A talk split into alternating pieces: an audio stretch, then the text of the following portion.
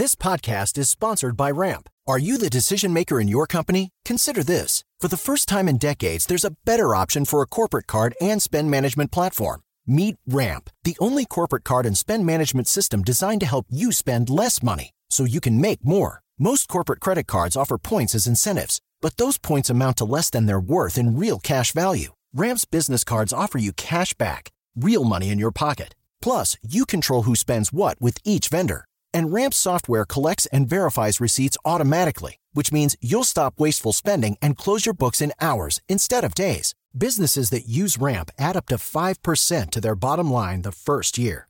If you're a decision maker, adding Ramp could be one of the best decisions you've ever made. And now get $250 when you join Ramp for free. Just go to ramp.com slash easy. Ramp.com slash easy. R-A-M-P.com slash easy. Cards issued by Sutton Bank and Celtic Bank members of DIC terms and conditions apply. Papo com o Anjo. Olá, bem-vindos ao Papo com Anjo, esse podcast aqui na Jovem Pan. E hoje vocês já estão percebendo, estamos num estúdio diferente. Fazíamos a gravação no estúdio do Pânico, no antigo estúdio do Pânico, e agora estamos aqui num ambiente mais digital, não é? E sempre com um convidado especial. Hoje eu trago um, um cidadão incrível, um cara que eu gosto muito, amigo dos meus filhos. E eu tenho. eu- a história dele é muito bacana, vocês vão se inspirar na história dele que é uma pessoa que ajuda outras jovens a fazer intercâmbio, a entender como é que é a experiência internacional, como é que é estudar fora do país, como é que é ter uma experiência fora do Brasil.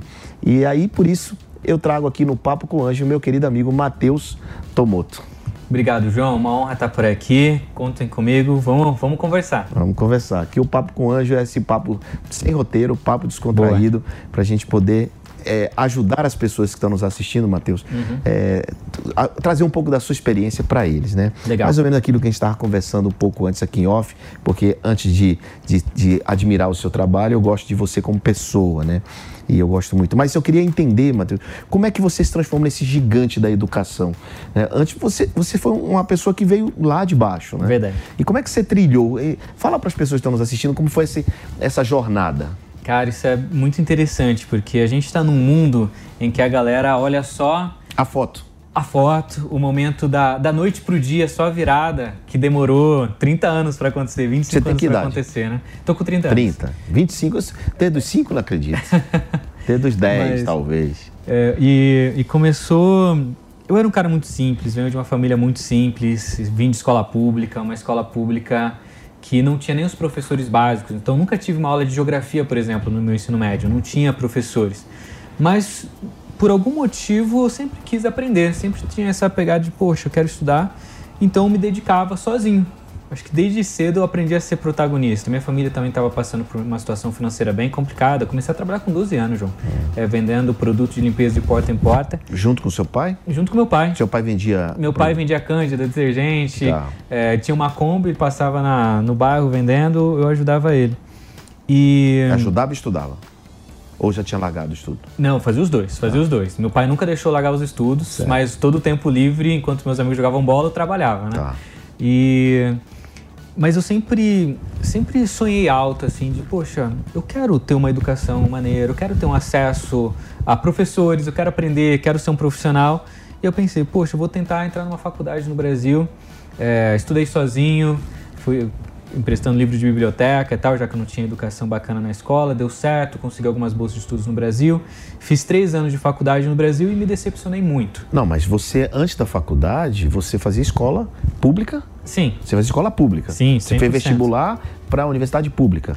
Pública e privada. Aí consegui bolsa nas duas. Tá. tanto na bolsa, privada tá, quanto mas nas você, públicas. então, foi a primeira vez que você teve um contato com a palavra bolsa. Foi a primeira vez que eu conquistei uma coisa na minha vida sua vida. por esforço próprio. Então, você estudou muito, estudou muito. Sozinho e aí em conseguiu- casa, com sozinho, livros emprestados. Livro é. emprestado, foi lá e passou no concurso, passou no vestibular. Passei. E aí conquistou essa bolsa. Aplicou para a bolsa e conquistou. No Brasil, por enquanto. Certo. No Brasil, por Aonde- enquanto. Qual cidade?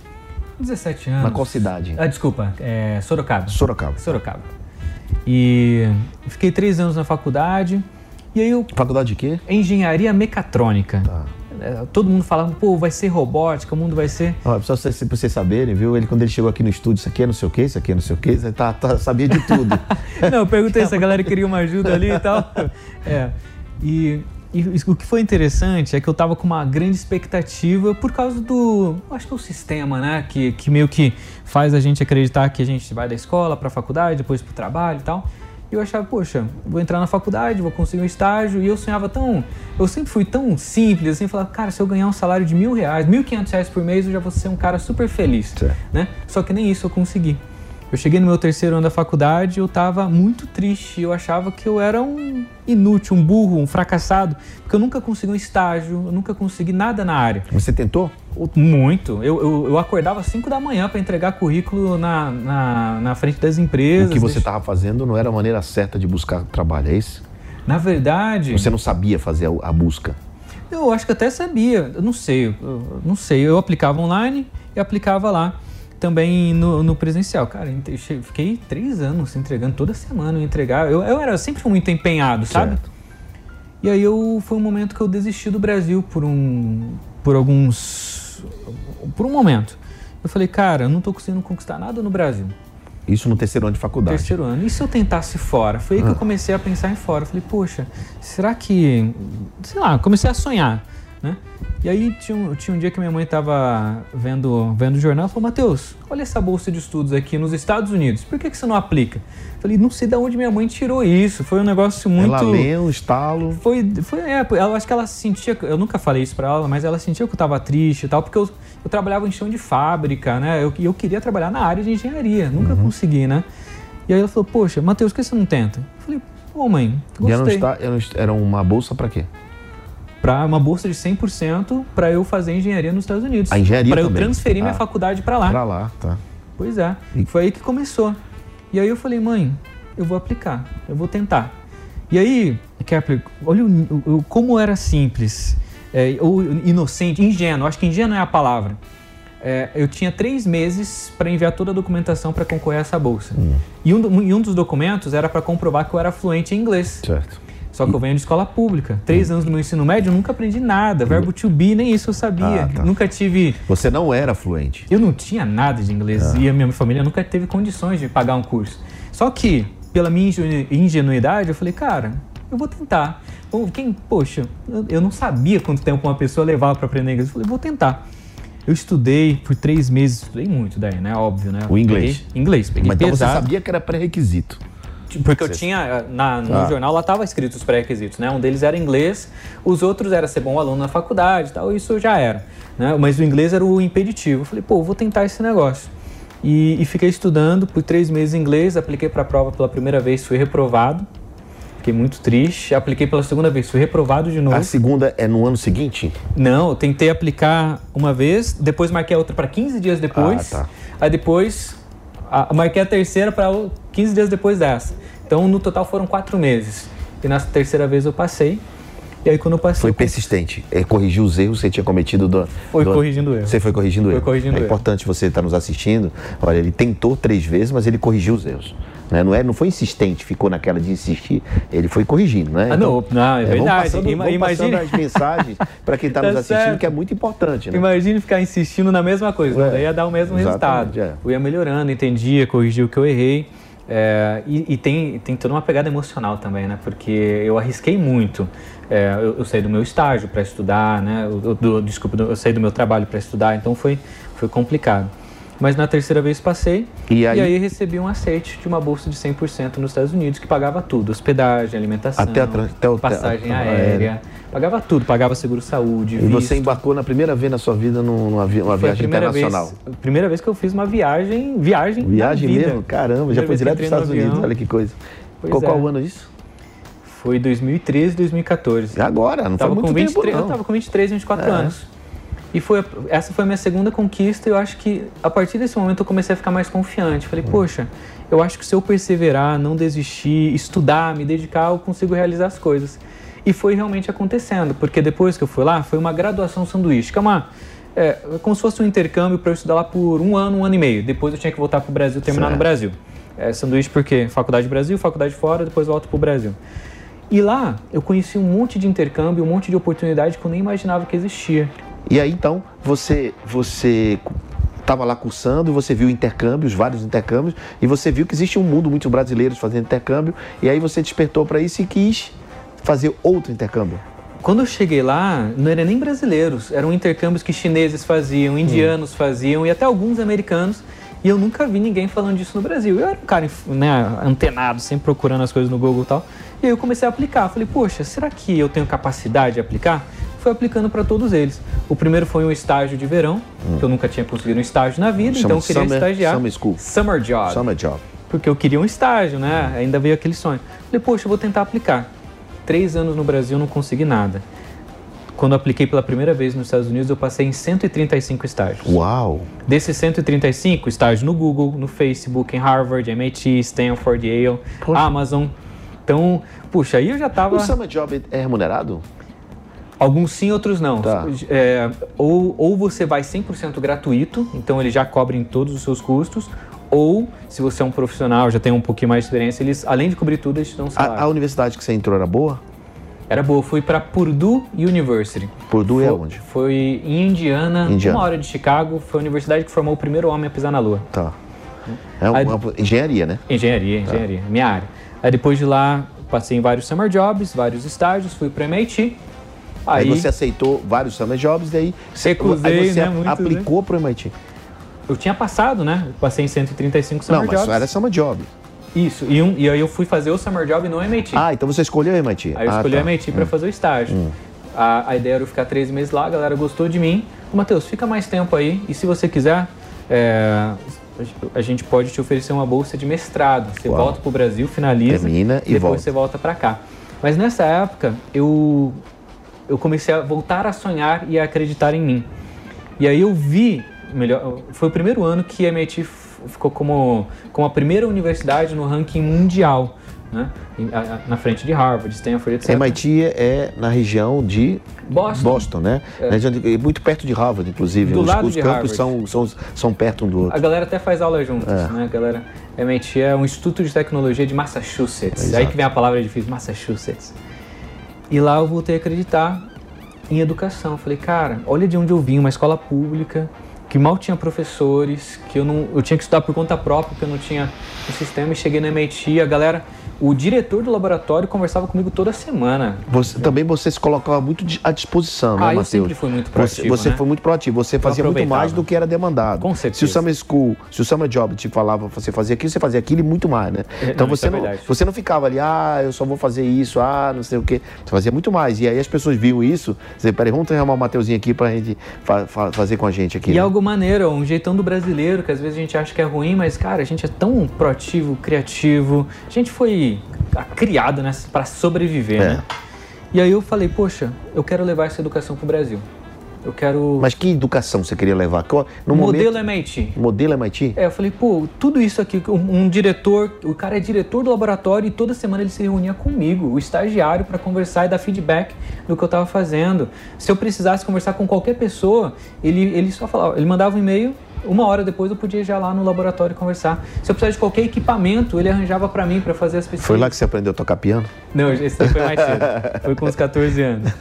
É, e aí eu falei, poxa, imagina se a educação brasileira tivesse esse nível, o nível da melhor universidade do mundo. Aí voltei para o Brasil para tocar um projeto de educação. Ah, foi? Foi. Você tocou um projeto aqui? De Fiquei faculdade? Dois anos, fiquei dois anos num projeto. Mas você conseguiu se que... formar aqui? Me formei, virei engenheiro. Aí eu voltei para o Brasil. O teu se formou. Me formei enquanto e- tocava e- esse projeto tocava de esse projeto simultaneamente. Aí ele virou. Esse projeto tinha duas vertentes: uma de consultoria para universidades, Uhum. então eu ajudava universidades a trazer algumas coisas internacionais para cá, eu ajudei muito em alguns conceitos bem interessantes. E o, e um- e o lado maior era o lado social. A gente chegou a impactar mais de 10 milhões de jovens presencialmente, João, Uau. no Brasil. Eu passei por mais de 200 cidades né, no primeiro ano. Cheguei em aldeia indígena, conversar com a galera, falando de Pela, protagonismo. por essa universidade. Sozinho, meu Ah, projeto. Não, meu aí projeto. você fez o seu projeto. Era meu projeto. Ah, era teu projeto. Era e você já tinha projeto. dinheiro pra isso? Aí que tá. Como é que você conseguiu Aí que tá. grana? Porque você era um Não. Aí que né? tá. Você- Aí que tá. Até agora eu não vi dinheiro entrando aí. A gente aqui é papo com o anjo, lembra disso? Não, Você tá precisa contar- certíssimo. Contar, os segredos do dinheiro, como ele chegou aí. Eu ganhava. Quais são os caminhos? Eu ganhava um pouquinho lá na MIT, eu tinha um salário. tá, mas mas- não era muita coisa, É. né? Mas eu consegui fazer um pé de meia. E aí eu fiquei dois anos ajudando a galera, e, eu- e muito disso eu viajava por conta própria, com meu carro, Hum. né? Pô, cheguei a fazer viagem de 24 horas para dirigindo para Aqui no Brasil? No Brasil, porque o meu sonho era mudar a educação do Brasil, né? Esse era minha, meu propósito na Aí época. você criou um método. Como é que você Criei, criou? criei, um, criei um método Um método de empreendedorismo, um método de quê? um, um método de o que eu acreditava que todo jovem precisava ter para ter sucesso. Eu- eu- tipo, como se fosse uma escola da vida. Tá. Tem que ter protagonismo, Tá. tem que ter soft skills, hard soft skills, skills, tudo. Hum. É, ensinar um pouquinho de programação, habilidades do futuro. Então a gente empacotou. Isso 2015, 2016. É, 2015. A gente chegou a ter 200 voluntários. Ah, E aí que pegou? Acabou virando um projeto mais social do que uma empresa. Hum. E aí todo o dinheiro que eu tinha guardado nos Estados Unidos, você investiu e gastou, eu gastei. gastou nesse projeto. E aí, depois de dois anos, o que aconteceu? O Matheus estava falido. Voltei Hum. para casa dos meus pais com nada. Mas com uma formação e com uma experiência internacional. Com certeza. E eu tinha ajudado muita gente no Muita Brasil. gente. Mas foi uma lição que eu aprendi. Pô, eu acho que é, é maneiro ajudar os outros. Mas eu acho que antes a gente tem que cuidar do nosso próprio eu. É, e- Eu perdi tudo mesmo Fazer uma coisa social, de repente você entendeu que precisava fazer um negócio social. Exatamente. Né, e, na, e na época eu não sabia o que era empreendedorismo social, eu não sabia nem o que era empreendedorismo, só queria ajudar as pessoas, né? E aí foi E- tudo que eu tinha. E aí, aí depois disso, é, você, você começou a estudar mais ou você começou a entender mais de negócio? Foi aí que eu comecei a entender de negócio. Foi aí Tá. que eu conheci o Davi, Certo. Foi nessa época que eu conheci o Davi, eu falei, cara, preciso empreender agora. Uhum. Né? Porque eu tentei empreender e virou um negócio social. Preciso criar algo sustentável que eu consiga sobreviver ajudando os outros, né? Porque eu sempre fui muito de... Eu, eu queria empreender para ajudar os outros, não era para eu ganhar dinheiro e tal. A gente, infelizmente, vê tanta coisa ruim na internet hoje, gente que, né? Não vou nem entrar em detalhes. Então, foi para isso. Aí eu falei, poxa, eu vou ensinar a galera a ir para fora. Foi aí que começou... Porque você tinha uma experiência, você ia falar daquilo que aconteceu com você. Exatamente. Como é que você aplicou para. Foi, foi aprovado em cento e tantos chamados Exatamente. Como é que você fez uma bolsa, foi reprovado três vezes e conseguiu passar? Então, Pois é, como veja, inglês, eu veja, ve- veja a importância do que ele está dizendo. Ele tem a experiência prática do sucesso e do fracasso. Não foi não é da noite pro dia, como ele diz no começo aí. Quem vê a foto não vê o filme, né? Pois é. E aí me conta, aí tá, aí você montou uma empresa, outra empresa, quebrou essa, como é que foi a virada? Aí eu fechei ela, falei, Tá. poxa, ajudei muita gente, vou voltar a ajudar no futuro, mas deixa eu cuidar de mim. Tá. Eu preciso comer, preciso trabalhar, preciso ter uma, uma renda, né? E aí eu montei uma empresa de ajudar as pessoas aí para fora. Aí a gente começou com, com três programas, Summer Job, é, graduação sanduíche, que era esse período de um, dois anos fora, certo. né? Depois voltava pro Brasil, e inglês, para ensinar a galera a passar nessas provas de inglês para estudar fora. Específico para passar nas provas. É. Começou com esses três. E começou como? Internet? Foi tudo internet. Tudo internet. Foi- Não era um lugar presencial, não, era tudo Não, internet. tudo internet. Eu comecei com Instagram, Facebook, comecei a ensinar a galera. Isso já era algumas- 2017. 2016, 2016, 2017. Hum. As pessoas começaram a me perguntar, Matheus, como que você fez? Eu, sa- eu, eu, graças a Deus, fiz um trabalho tão bacana na MIT que eu saí em vários jornais, né, da, de algumas descobertas científicas Hum. que eu tinha feito e tal. E a galera começou a mandar mensagem, tinha uma demanda, comecei a ajudar o pessoal e depois virou realmente um negócio. E aí a gente foi expandindo. Eu falei, puxa, esse negócio aqui tá ficando maneiro. Tô ajudando bastante gente. Tamo, estamos dando oportunidade para jovens brasileiros que não, não tinham oportunidades, que a persona era eu. Aquele jovem que estava na faculdade, mas não conseguia estágio. Aquele jovem que saía do ensino médio e não tinha o, sabe, o conteúdo educacional suficiente. E a gente começou a expandir também a empresa. Hoje a gente tem 60 intercâmbios que a gente... 60 tipos de intercâmbios diferentes. 60 Para tipos de 60 lu- intercâmbio. localidades diferentes. 60 tipos para 70 lugares diferentes, 70, países Uau, diferentes. 70 países. E os 60 em Mas isso não abalou com a pandemia? Muito pelo contrário, a gente cresceu 300% com a pandemia. Então, não Mas é. é que- porque a gente também deu uma pivotada diferente. Tá, qual foi? É importante você falar isso para as pessoas entenderem. Porque, vamos lá, o intercâmbio pressupõe que a pessoa sai daqui e vai para um outro país que está Uhum. fechado. Né? Então, então, então, o que, é que você fez? Você focou mais na educação, na preparação para que quando abrir ele vá. Isso? Foi isso. Bom, então você, você simplesmente, com a pandemia, você deu a educação, você preparou a- o estudante para quando abrir ele, ele ir para lá. A gente focou. A gente tem um modelo de negócio diferente, João, do, do convencional. Primeiro, eu não queria trabalhar só com classe A e classe B. Hum. Eu queria trabalhar com todo mundo. Então, o jovem que vem da, de uma comunidade carente, eu queria que esse cara pudesse ir para fora. E aí ele não tem como pagar. Exatamente. Mas você então montou um modelo de negócio de várias faixas de preço.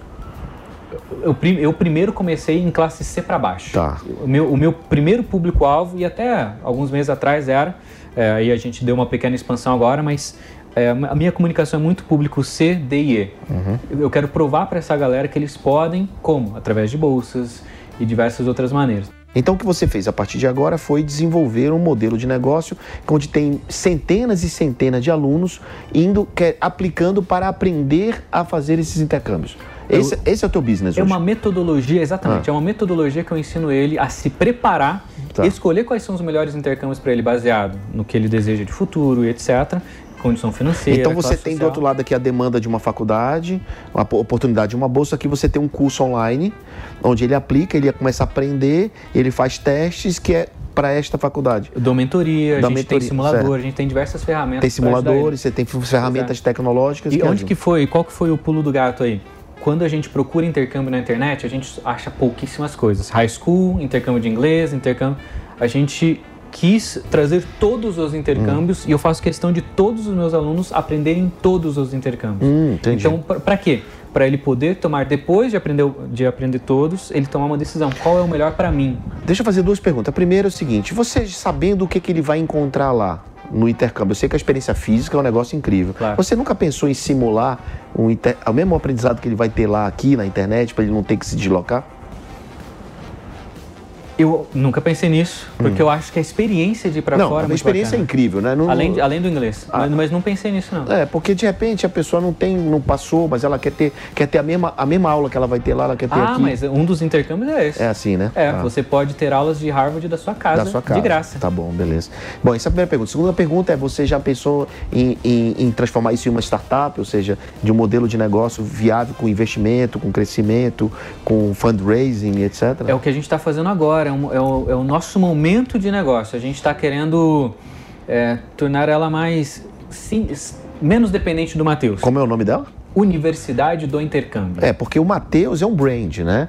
O, brand não dá para investir no brand. Pois é, e eu não quero ser a cara e, a, e o negócio depender da minha cara. É, você falou que tem 40 professores. Agora a gente está com 40 professores. Foi aí que a gente começou. Hum. Foi um, é, é, algo do, desse ano. A gente começou a contratar a equipe, a gente começou a colocar outros rostos, desvincular Matheus Tomoto, ter uma metodologia que Sorocaba. funciona. Continue Sorocaba. Olha, quem está nos assistindo aqui é, e quiser ter uma experiência com intercâmbio, quiser ter uma experiência internacional, entra lá, univers... como é que é? W, Universidade? Universidade do Intercâmbio ou Matheus Tomoto em todas as redes sociais. Universidadeintercâmbio.com.br Universidade do Intercâmbio. Do Intercâmbio.com.br ou em qualquer Instagram, Matheus sem H com Matheus com H, com H Tomoto. T-O-M-O-T-O. Matheus Tomoto. Matheus, olha, eu, eu, eu vivi isso perto, eu tive em Harvard, encontrei com você lá, você ajudou meu filho quando ele estava em Boston, Davi, né, naquela mudança de high school, não sei o que, perdeu o passaporte. E você, na prática, eu vi, vi, eu vi a é capacidade dele é na prática, comigo, o que ele fez pela nossa família,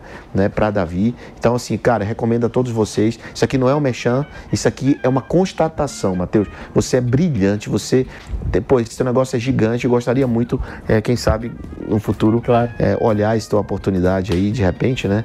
Agora, Matheus, claro. todo mundo que vem aqui tem que deixar um recado para os empreendedores. Primeiro você vai falar, você me responde o que você, eu não te perguntei e depois você deixa um, se você quiser falar alguma coisa e depois você deixa um recado para aquela câmera ali que é a sua câmera, tá é, para quem está nos assistindo. Eu tenho algumas eu tenho alguns aprendizados que para mim foram muito importantes. Primeiro deles, seja positivamente egoísta.